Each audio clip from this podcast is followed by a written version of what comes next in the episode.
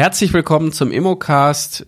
Der Immocast ist für alle Menschen da draußen, die sich für die Immobilienbranche interessieren, für alle, die in die Immobilienbranche einsteigen wollen und für alle die, die mehr zum Thema Immobilien erfahren möchten. Mein Name ist Carsten Frick. Heute eine weitere Folge zum Thema Immobilienwerterhalt. Und ich habe heute zu Gast Dirk Langsieben. Der liebe Dirk ist seit über 20 Jahren im Immobiliengeschäft tätig und ist absoluter Experte, was das Thema Hausverwaltung angeht. Er ist Vater von vier Kindern und ähm, ist ehemals eigentlich Bauingenieur, ähm, ja, studierter Bauingenieur und ist über dieses Thema Bauen dann irgendwann in die Immobilienwelt eingestiegen und kümmert sich heute hauptberuflich um den Werterhalt von Immobilien, die Verwaltung von Immobilien, hat natürlich unheimlich viel mit Eigentümern und auch mit Mietern zu tun. Schön, dass du heute da bist. Herzlich willkommen, Dirk. Lieber Carsten, vielen Dank für deine Einladung. Ähm, das ist ein spannendes Thema und ich freue mich auf deine Fragen dazu. Ja, das äh, Thema Werterhalt ähm, ist natürlich für die Hausverwaltung ein ganz, ganz wichtiges Thema, weil ihr müsst euch tagtäglich damit auseinandersetzen, weil ihr auch gewisse Verpflichtungen habt. Aber wir wollen heute erstmal so ein bisschen abstrakter damit anfangen, weil wir natürlich als Immobilienmakler wir verkaufen Immobilien, Häuser, Wohnungen und auch Mehrfamilienhäuser. Aber ich glaube, viele machen sich nach dem Erwerb einer Immobilie gar nicht so viele Gedanken nach der großen Sanierung. Wie kann ich denn meine Immobilie eigentlich im Wert erhalten? Bevor ich dazu was sage, möchte ich vorneweg was äh, sagen. Und zwar ich hatte vor kurzem sogar da einen Artikel zugeschrieben. Wir leben ja alle ein Stück weit, mir geht das so, mit dem Bewusstsein, dass Immobilien ein Stück weit Ewigkeitscharakter haben. Wir sind aufgewachsen mit einem Stadtbild, was sich teils gar nicht, teils nur sehr langsam verändert. Im Moment ist die Veränderung aus meiner Sicht etwas größer, was auch Gründe hat, da komme ich gleich zu. Ähm, jedenfalls ist der Lebenszyklus einer Immobilie so lang, ungefähr wie ein Menschenleben, sodass die Veränderungen nur langsam vonstatten gehen und sich unserer Wahrnehmung zum größten Teil entziehen. Also die durchschnittliche Wohnimmobilie hat eine Lebensdauer von 60 bis 80 Jahren, je nach Ausstattung auch technisch und Lage und so weiter ähm, dürften es eher 80 Jahre sein, aber dann hat sich diese Immobilie verbraucht wie auch jedes andere Verbrauchsgut und kann dem Markt nicht mehr zugeführt werden, weil zum Beispiel ähm, sich Anforderungen hinsichtlich Wohnungsaufteilung und Grundrissen geändert haben, weil technische Anforderungen nicht mehr erfüllt werden und, und, und.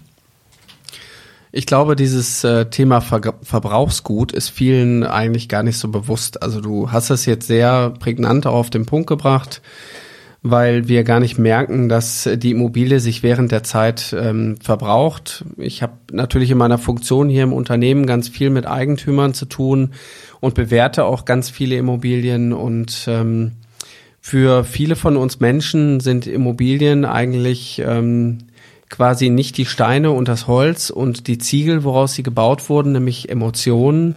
Und diese Emotionen sind bei uns natürlich lange gespeichert. Aber ähm, nach 30 bis 40 Jahren, wenn man in einer Immobilie gewohnt hat, steht man irgendwann auch mal vor dem großen Fragezeichen Investitionen. Und da sind natürlich dann auch ähm, manchmal große Investitionen zu tätigen, wie beispielsweise die Dachsanierung oder irgendwo eine Heizungsanlage, die erneuert wird, die Bäder, die irgendwann nicht mehr schick sind und die dann natürlich aus kosmetischen Gründen auch erneuert werden. Aber da kommen natürlich auch ganz, ganz viele andere Dinge mit zum Tragen.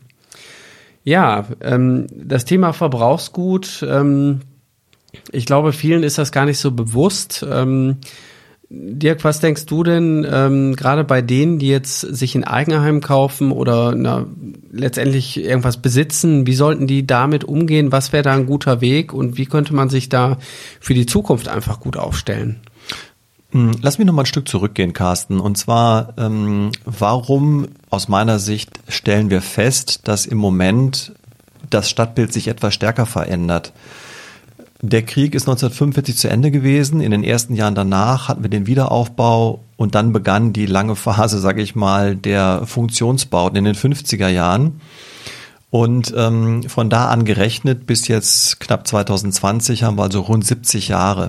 Wenn also die Lebensdauer einer Mobile 60 bis 80 Jahre ist, dann haben wir durchschnittlich jetzt dieses Gut einmal verbraucht. Und da, wo wir nicht so eine enorme Wohnraumknappheit haben und selbst da zum Teil, weil sich das einfach nicht mehr attraktiv vermieten lässt, ähm, stellen wir fest, wird abgerissen, neu gebaut, auch anders gebaut natürlich, auch verdichtet gebaut, weil eben der Raum und Platz in Städten beengt ist, äh, um eben möglichst viel Wohnraum daraus zu ziehen und äh, die Anforderungen, die der Markt an modernes Wohnen stellt, umgesetzt. Sprich, Grundrisse müssen attraktiv sein. Ich möchte keine indigenen Bäder haben. Ich möchte Balkone haben. Das Haus soll eine gute Auslage haben. Das spielt ja alles eine wesentliche Rolle und, und, und. Ähm, jetzt hat also jemand Eigentum erworben. Das war deine Frage. Ganz egal, ob das selbstgenutzte Einfamilienhaus oder auch zur Kapitalanlage ein Mehrfamilienhaus. Was sollte er tun? Er sollte sich darüber klar sein, dass er ein Verbrauchsgut erworben hat und wie bei jedem anderen Verbrauchsgut, nehmen wir mal das klassische Verbrauchsgut, das Automobil, ähm, muss er dieses äh, einer gewissen Pflege äh, unterziehen und auch gelegentlich Dinge einfach reparieren und instand setzen. Und dafür weil ein Haus eben recht hohes oder teures Verbrauchsgut ist, sollte er unbedingt auch entsprechende Gelder, also Rücklagen ansparen im Laufe der Zeit. Das ist eine klare Empfehlung, die wir allen Eigentümern gegenüber aussprechen. Im Bereich des Wohnungseigentums ähm, ist das in der Regel schon in der Teilung festgelegt. Dann kann die Höhe noch festgelegt werden äh, für eine solche Rücklage. Aber wenn wir den privaten Investor nehmen, der ein Mehrfamilienhaus erworben hat, ähm, der muss das ja nicht zwingend tun. Der kann auch warten, bis das Erfordernis entsteht. Aber dann muss er möglicherweise größere Geldmengen bereithalten. Und deswegen empfehlen wir ganz klar, lieber Eigentümer oder lieber Eigentümer, spart eine Rücklage an. Ich glaube, vielen ist das nicht bewusst, dass man ab der Sekunde eins, wenn man eine Immobilie besitzt, eigentlich schon einen Plan haben muss äh, und sagen muss, so und so viel Cent pro Quadratmeter sollte ich eigentlich monatlich zurücklegen, damit ich die irgendwann mal wieder in meine Immobilie investieren kann. Jetzt kommen aber, wir wollen ja so ein bisschen abstrakt auch erstmal da dran gehen, jetzt kommen da so ein paar andere Aspekte noch äh, zum Tragen. Ich bin jetzt seit über elf Jahren in der Immobilienbranche und habe halt schon festgestellt, dass in elf Jahren die Preise der Immobilien sich doch deutlich nach oben äh, orientieren. Gerade jetzt auch in den letzten Jahren, wo natürlich Wohnraumknappheit ist, die Leute wollen investieren, es ist wenig Angebot am Markt und äh, dadurch ist natürlich das Resultat, dass auch Immobilienpreise steigen. Soll das bitte rausschneiden? Und jetzt könnte man ja sagen, ähm, wenn man jetzt mal den normalen Lebenszyklus nimmt, ähm, ich kaufe mir eine Immobilie mit dem Zweck, dass ich mit meiner Familie da drin wohne.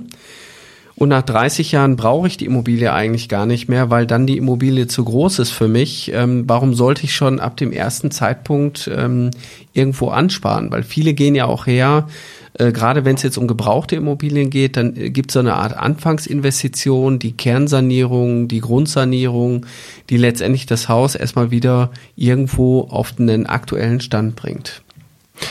Eine sehr gute Frage und tatsächlich ist es auch so, dass äh, wenn ich jetzt über eine Neubauimmobilie spreche, die Rücklage, die ich anspare, sehr klein ausfallen kann, denn ich befinde mich ja auch noch in der Gewährleistung für diese baulichen Anlagen und ähm, das bedeutet, dass das Risiko, dass ich also hier eigene Gelder aufwenden muss, anfangs äh, ganz sehr gering ist. Nichtsdestotrotz ähm, kann es durchaus sein, dass auch schon in den ersten Jahren Wünsche entstehen, zum Beispiel zur Gestaltung der Außenanlagen, ähm, die möchte man etwas schöner ausgestalten, weil sie vielleicht auch etwas dürftig ausgefallen sind oder auch um technisch noch etwas nachzulegen ähm, oder Dinge umzubauen. Was weiß ich, das Haus ist meinetwegen noch mit klassischen Leuchtmitteln ausgestattet worden und man möchte doch jetzt die ganze Beleuchtung auf LED umbauen, dann werden dafür auch Gelder benötigt und die sollte man eben auch von Anfang an ansparen. Kommen wir zu dem klassischen Ansparen einer Rücklage für also laufende Instandhaltungen, Instandsetzungen. Ähm, dann gibt's dazu natürlich immer die Frage, ja, wie groß soll die denn sein? Was soll ich denn überhaupt ansparen? Da gibt's mehrere Empfehlungen aus verschiedenen Richtungen. Nehmen wir mal die zweite Berechnungsverordnung. Wenn wir die heranziehen, die orientiert sich am Alter des Gebäudes und die sagt, wenn ein Gebäude recht neu, nämlich bis 22 Jahre Baualter ist, dann sollten es rund 7,10 Euro pro Quadratmeter und Jahr sein. Wenn es 22 bis 32 Jahre ist, dann sollten es rund 9 Euro pro Quadratmeter und Jahr sein und über 32 Jahre sollten es 11,50 Euro oder auch ein bisschen mehr pro Quadratmeter und Jahr sein. Man sieht daran sehr deutlich, dass auch hier bereits unterschieden wird nach dem Baualter, was ja auch sich aufdrängt, weil es logisch ist und man eben hinten raus etwas mehr aufwenden muss, um das Gebäude in dem gleichen Pflege- und Erhaltungszustand zu halten. Es gibt andere Berechnungsansätze, äh, zum Beispiel die Petersche Formel, die sagt, die Herstellungskosten, jetzt hier speziell für die baulichen Anlagen, klar, der Grund und Boden kann dabei keine Rolle spielen, äh, die sollte man mit 1,5 multiplizieren und ähm, das dann durch die Lebensdauer, sprich 80 Jahre teilen und ähm, wir, ich mache mal ein Beispiel gleich dazu. Und dann sieht man nämlich, wie hoch das ausfällt. Das fällt nämlich schon deutlich höher aus als die äh, Empfehlungen aus der zweiten Berechnungsverordnung. Nehmen wir also hier einfach mal einen geringen Kaufpreis oder Herstellungskosten, in dem Fall pro Quadratmeter von nur 2000 an. Nehmen das mal 1,5 und teilen das durch 80, dann kommt dort schon 37,50 Euro pro Quadratmeter und Jahr raus, also deutlich über 12. Ähm, und jetzt wird hier noch unterschieden, äh, in 70 Prozent davon sollten auf das Gemeinschaftseigentum entfallen und 30 Prozent auf das Sondereigentum. Es bezieht sich also auf Wohneigentumsanlagen, bleiben aber immer noch 26 Euro und ein bisschen für die gemeinschaftlichen Anlagen, also deutlich über der zweiten Berechnungsverordnung. Dann gibt es noch eine dritte Idee dazu, ähm, die zieht die, den Kaufpreis heran und sagt 0,8 bis 1 Prozent vom Kaufpreis, das von dem, was man aufgewendet hat, sollte man jährlich ansparen. Das bewegt sich in ähnlichen Größenordnungen. Und wir sehen also, dass die Zahlen nicht gerade klein sind äh, und das weist darauf hin, welche Bedeutung dieses Thema hat.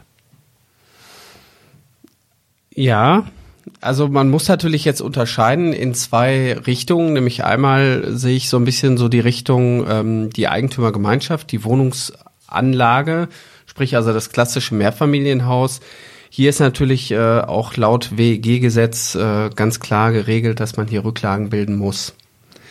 Ähm, man sollte natürlich auch nicht vergessen, jemand, der sich privat eine Immobilie kauft, ein klassisches Einfamilienhaus, der hat eigentlich die gleichen Herausforderungen, weil die sind ja nicht anders, nur weil man äh, ein anderes Haus besitzt. Ähm, ich habe aber noch einen anderen Aspekt und ich finde so, deswegen dieses kreative Herangehen ist erstmal wichtig. Du bist ja sehr analytisch unterwegs. Du kannst es ja wirklich schon fast auf den Cent genau definieren, was auf einen zukommt. Ähm, wir nehmen jetzt mal so den technischen Fortschritt, der eigentlich so in den letzten zehn Jahren passiert ist. Und ähm, wenn man jetzt mal überlegt, ähm, früher waren die Leute, ähm, da waren die Immobilien halt mit Heizung ausgestattet. Äh, irgendwann gab es elektrische Rollladen, die irgendwo eingebaut waren. Ähm, heute reden wir über Smart Home. Heute gibt's eine ganz andere ähm, Ausstattungslinie. Und ähm, wenn wir beispielsweise unsere Wertermittlungen machen, dann gibt es äh, eine Wertminderung nach Ross. Ne? Also da hat der gute Herr Ross hat irgendwann mal äh, festgestellt, dass eine Immobilie nach so und so vielen Jahren äh, ungefähr sechs Prozent äh, ähm, oder 0,6 Prozent pro Jahr eigentlich weniger wert wird. Und wenn man das heute mal in die heutige Zeit bringt, dann kann man eigentlich davon ausgehen, mit den ganzen technischen äh, Details, die wir irgendwo in, eine, in eine Immobilie reinbringen, müssten wir eh schon eine lineare Abschreibung machen. Ähm, und selbst die würde gar nicht reichen, ähm, weil äh, gewisse technische Geräte gar keine Lebenserwartung haben, vielleicht über zehn Jahre sogar hinaus. Und ähm, das bringt natürlich nochmal einen ganz anderen Aspekt hier rein, äh, dass man eigentlich überlegen muss, okay, ähm, äh, ich will ja nicht nur den Wert erhalten, gegebenenfalls will ich ja auch den technischen Standard halten. Und damit stehe ich ja als Eigentümer, egal ob Einfamilienhaus oder auch Eigentümergemeinschaft, vor ganz anderen Herausforderungen. Zum Beispiel E-Mobilität. Ja, Lieber Carsten, vielen Dank für die Ergänzung. Natürlich, äh, auch den Herrn Ross kann man an der Stelle zitieren, der sich auch Gedanken dazu gemacht hat und äh, schön, dass du das noch äh, hinzugefügt hast. Genau, wir haben also einmal äh, die Tatsache, dass wir eine Immobilie laufend instand halten müssen, weil es eben ein Verbrauchsgut ist und zum Beispiel das Dach irgendwann nicht mehr wetterfest ist, dann muss das vielleicht neu eingedeckt werden. Oder an der Fassade sind Arbeiten auszuführen und, und, und. Da könnte man jetzt eine Menge Dinge aufführen. Ähm, möglicherweise geht auch was kaputt. Das könnte versichert sein über die Gebäudeversicherung. Vielleicht ist es auch mal nicht versichert. Jedenfalls kommen auch Instandsetzungen hinzu. Aber jetzt kommt ein ganz wesentlicher Punkt, den du noch angesprochen hast. Und zwar, wie schaffe ich eigentlich, ähm, wie schaffe ich es eigentlich, über die Lebensdauer meine Immobilie immer wieder in das Hier und Jetzt zu übertragen? Und da muss ich sehr genau gucken, was für Anforderungen stellt denn der Markt an meine Immobilie? Und dazu gehört eben gerade das Thema, ähm, habe ich eine schnelle Anbindung ans Internet? Ganz wichtig. Ähm, habe ich oder bin ich vorbereitet auf das Thema Elektromobilität oder auch eine andere Mobilitätsform? Im Moment ist natürlich die Elektromobilität in aller Munde. Ähm, wie wichtig aufgrund der Überalterung der Gesellschaft ist das Thema Barrierefreiheit? Äh, was muss ich da beachten oder sollte ich tun? Und deswegen meine klare Empfehlung für jemanden, der sich damit nicht täglich beschäftigt, sollte sich jemand, der sich diesen Fragestellungen gegenüber sieht, und das sehe ich bei einem Immobilieneigentümer auf jeden Fall als immer gegeben an, äh, der sollte sich fachlichen Rat holen. Ähm, das kann er natürlich auch tun bei Makler, die das Geschehen sehr genau verfolgen und beobachten. Das kann er tun bei Verwaltern wie bei uns. Ähm, zum Teil können das auch Fachberater oder Fachplaner ähm, im Handwerk äh, sein, die also solche Entwicklungen und Tendenzen mit beobachten. Energieberater von den großen Unternehmen. Und diese Entwicklungen sollte er mit aufnehmen und immer wieder einbeziehen in seine Überlegung, was kann ich und sollte ich auch tun für meine Immobilie. Ja, das äh, Thema Konzept ist bei uns eigentlich schon im, in, im Hause relativ lange ein Thema. Gerade auch ähm, bei Eigentümergemeinschaften er, erstellen wir halt ein Werterhaltungskonzept. Nämlich ähm, gewisse, ich sag mal, Altersermüdung oder auch gewisse Stichtage stehen ja eigentlich schon im Vorfeld fest dass man zum Bau der Immobilie eigentlich weiß, äh, wann brauchen wir ungefähr ein neues Dach, welche Dachart haben wir, wann muss das Dach saniert werden, wann werden irgendwann mal die Fenster erneuert werden müssen. Also diese Daten stehen ja eigentlich fest. Und ähm, da finde ich halt persönlich immer wichtig, äh, dass man was für die Immobilie tut. Man denkt zwar immer aus Eigentümersicht, ähm, ich möchte es hier schön haben oder die Gemeinschaft möchte es schön haben, aber eigentlich hat die Immobilie auch Bedürfnisse und die kann natürlich ein Fachmann von außen am besten sehen und kann dazu auch mal sagen, okay, was müsst ihr eigentlich in den nächsten fünf, zehn oder auch 20 Jahren an der Immobilie machen oder investieren? Ähm, als äh, der Energieausweis letztendlich zur Pflicht wurde, ähm, da steht natürlich auch hinten drin von einem Energieberater Empfehlung zur Energieeinsparung. Aber es gibt halt kein wirkliches Konzept, wo man sagen kann, ähm, das ist der ähm, Empfehlungsplan für deine Immobilie, damit sie möglichst lange am äh, ja, am, am Markt wettbewerbsfähig bleibt, sei es denn durch technische Ausstattung oder irgendwelchen Details, Barrierefreiheit ähm, und auch der Wert erhalten bleibt. Ja, das ist ein schönes Beispiel, gerade auch der Energieausweis. Da stehen Empfehlungen drin, aber die sind in keiner Form priorisiert. Im Wesentlichen steht da, äh, zieh dir Mütze, Jacke, Schal an, äh, dann bist du wärmer angezogen und verlierst weniger Energie. Also sprich, in dem Ausweis steht, äh, bei der Mütze ist es natürlich das Dach des Hauses, das kann man dämmen. Ähm, bei der Jacke ist es natürlich die äußere Gebäudehülle, sprich die Außenwände. Ganz wichtig dabei. Die Fenster nehmen erheblichen Anteil an der Außenfläche ein und sollten auch näher in den Fokus gerückt werden, weil der Wärmedurchgang da besonders groß ist. Äh, und der Schal jetzt vielleicht ein bisschen sinnhaft, könnten andere kleine Details sein. Gehen wir mal nach unten, Schuhe werden noch Kellerdeckendämmung. Also jedenfalls haben wir verschiedene Bereiche. Was davon bringt mir wie viel bezogen auf meine Immobilie? Denn ich habe ja bauphysikalische Voraussetzungen, die im Ist gegeben sind. Zum Beispiel ein Außenmauerwerk mit der Stärke von so und so viel Zentimetern. Und jetzt stellt sich die Frage, was ist denn sinnvoll? Womit gewinne ich mehr, wenn ich das Geld in die Modernisierung neuer Fenster stecke oder wenn ich tatsächlich die Fassade dämme? Sollte ich vielleicht das Dach lieber machen oder sollte ich an die Heizungsanlage gehen? Und dazu sollte man sich fachlichen Rat einholen, denke ich. Ähm, und äh, da unterstützen wir unsere Eigentümer sehr eng. Das finde ich auch bei euch eben ganz besonders und ich erlebe das ja immer wieder, gerade wenn wir uns auch mal außerhalb der Arbeit irgendwo treffen. Ähm, ihr seid da ähm, technisch einfach gut aufgestellt. Ähm, das Thema Hausverwaltung ist natürlich nicht nur Buchhaltung und ähm, das äh, kommt dir natürlich jetzt zugute. Du bist Bauingenieur, du hast ein technisches Verständnis von der Immobilie und ähm, ich finde, da ist natürlich, das ist auch wichtig für ein Haus egal ob es ein Mehrfamilienhaus ist, ein Einfamilienhaus ist, dass man so ein bisschen auch auf die Immobilie guckt und sagt, okay, was tut er denn jetzt eigentlich gut und welche Maßnahme ist eigentlich die wichtigste? Und ähm, das passiert leider sehr, sehr selten da draußen. Deswegen ist auch unser Rat, ähm, sucht euch einen Fachmann und äh, am besten auch zu einer Zeit, wo es euch gut geht. Ne? Wie mit den Regenschirmen, wenn man irgendwann mal Geld braucht oder wenn man im Regen steht, dann hat man keinen Regenschirm. Ähm, das sollte man eigentlich auch machen zu einem Zeitpunkt, wo man eigentlich keine Not hat und auch keinen Schaden hat. Weil meistens entstehen diese Beratungsintervalle nach Gewerken, nämlich dann, wenn, ich sag mal, eine Renovierung oder Sanierung der Heizung eventuell ansteht mit dem Sanitärfachmann. Äh, oder der Dachdecker, der gerade den Sturmschaden repariert, der dann die Empfehlung äh, abgibt, äh, man könnte doch mal das ganze Dach neu eindecken. Aber dieses ganzheitliche ist ähm, hier unser Tipp, den wir hier mitgeben wollen. Und das auch zu einer Zeit, wo es der Immobilie gut geht, weil man dann auch langfristig einen Plan hat und auch gut aufgestellt ist. Ja, lieber Dirk, äh, danke für deine tollen Inspirationen und auch für deine Antworten hier und äh, schön, dass du heute da warst. Lieber Carsten, herzlichen Dank. Ich freue mich, wenn ich wieder zu dir kommen darf. Sehr, sehr gerne. Und wenn ihr mehr erfahren wollt zum Thema Immobilien, Immobilienwissen, dann abonniert unseren Kanal auf iTunes und auch auf Spotify. Und ihr findet uns natürlich auch bei YouTube unter Mein Makler Immobilienwissen. Und da haben wir noch ganz viele andere Videos zu dem Thema. Tschüss und bis bald. Danke, ciao.